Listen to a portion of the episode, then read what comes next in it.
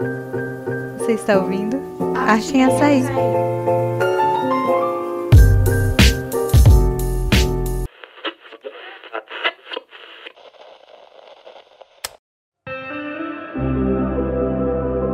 Um querer. Quero um amor que mude, mas que continue sendo amor. Um amor que cheire a erva doce, cravo, canela, orelha, pescoço. Um amor plural, feito para dois, eu e você. Preciso de um amor simples, vez em quando ciúmes, perdão, cobrança, malícia. Um amor agridoce, amor com defeito, imperfeito, feito para mim. Eu sou Chico Cruz, nasci no Ceará, mas eu só nasci vim para cá bebezinho, para Sailândia, Maranhão.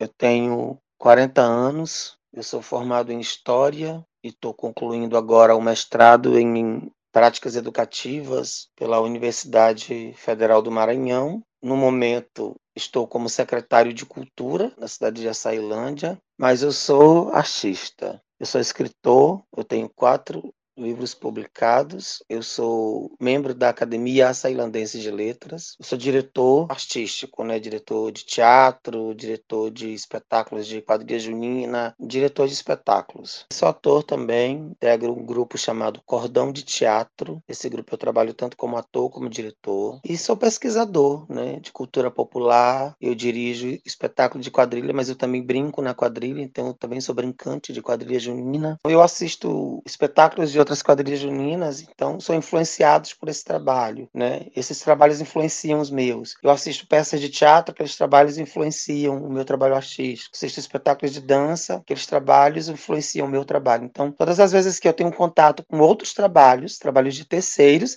aqueles trabalhos acabam influenciando o meu trabalho artístico. A pandemia do Covid-19 afetou os artistas do mundo inteiro, mas foi muito mais grave em cidades pequenas, onde os artistas já não ganhavam muito e passaram a não ganhar nada. Dá para viver de arte em Açailândia, sim. Muita gente vive, muita gente.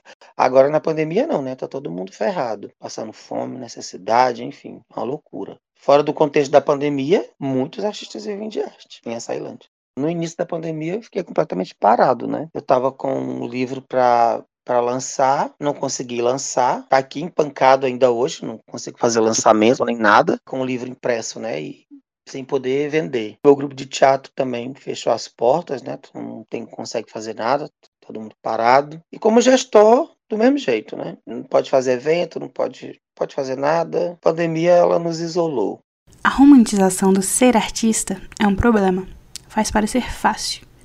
Mas por trás de todo livro, de todo espetáculo, tem muito trabalho, muita gente e pouco reconhecimento. Chico conta agora que leva o que faz com muito amor mas também com muita seriedade.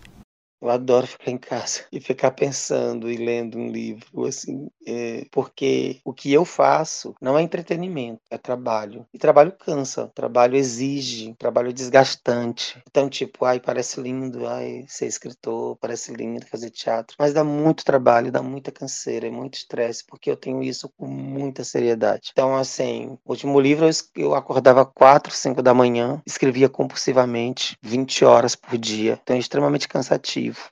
Chico Cruz já publicou quatro livros, três deles sem uma editora por trás.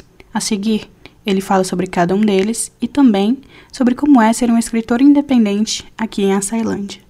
Meu primeiro livro é um livro de poesia chamado A Culpa nos Olhos. São os primeiros poemas que eu escrevi na adolescência e também no começo da minha fase adulta. Poemas mais românticos, saudosistas, do primeiro amor, das primeiras paixões os desejos. O segundo livro, também de poesia, completamente diferente do primeiro, chama-se A Vida é uma Rua do Casqueiro. São poemas mais engraçados, eu brinco com a palavra, são poemas mais maliciosos, salientes, picantes, divertidos. É uma comédia. O terceiro é um livro de contos chamado Conto Escravidão. Tem muito a ver com a minha experiência como coordenador de cultura das ações socioculturais do Centro de Defesa da Vida e dos Direitos Humanos, quando eu comecei a ter contato direto com trabalhadores resgatados do trabalho escravo contemporâneo. O quarto livro chama-se El Rei Menino e é um romance, um romance pequenininho,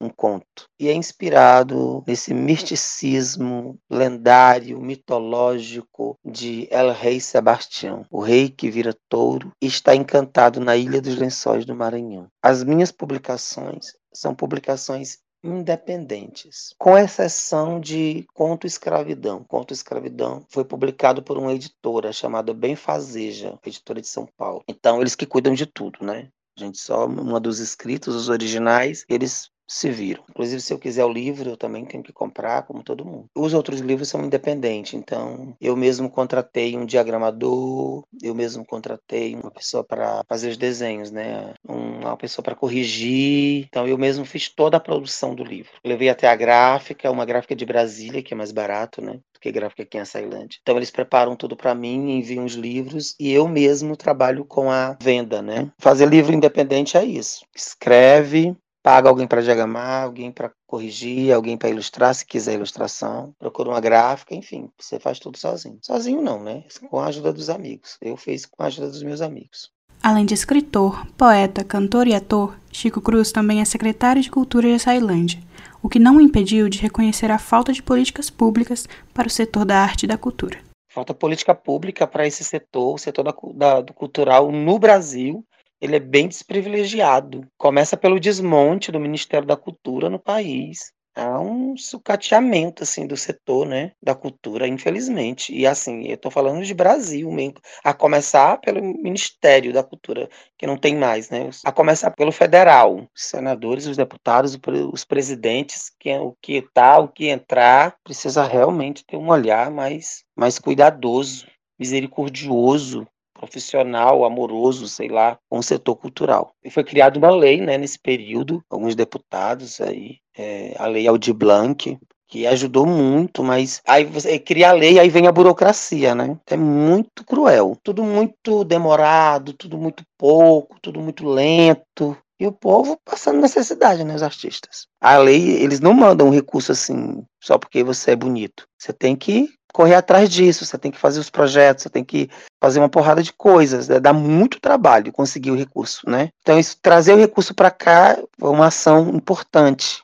Pela falta de recursos públicos que financiem o setor cultural, é preciso, por parte do artista, muito amor pelo que faz, paixão mesmo, para conseguir produzir, apesar de tudo, e ainda correr atrás do seu reconhecimento. Chico descreve agora o que está por trás do ser artista. Nossa profissão é muito cruel. Se você não lê muito, não estudar muito, não faz nada. Então tem que ler muito, tem que estudar muito, tem que pesquisar muito. Não vem do além, não. Não baixa o santo e a gente aí, pronto, tô sabendo tudo agora. Tem que ralar mesmo, estudar bastante. Se aproximar da imprensa. Tá sempre conectado com eles. Faz uma relação de todas as TVs que tem, dos rádios, dos blogueiros, faz, faz relação de tudo, faz contato com todos eles. A imprensa de Açailândia é completamente aberta sensível a ajudar o artista. Então, tem segredo não.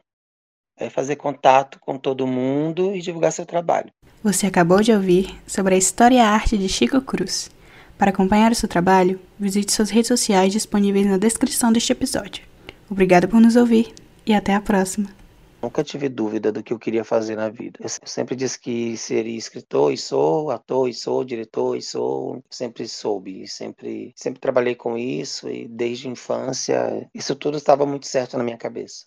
Este podcast é um projeto de TCC do curso de jornalismo da UFMA, Campus Imperatriz, produzido por Bruna Tavares, orientado por Isane Mustafa e editado por Rosana Barros.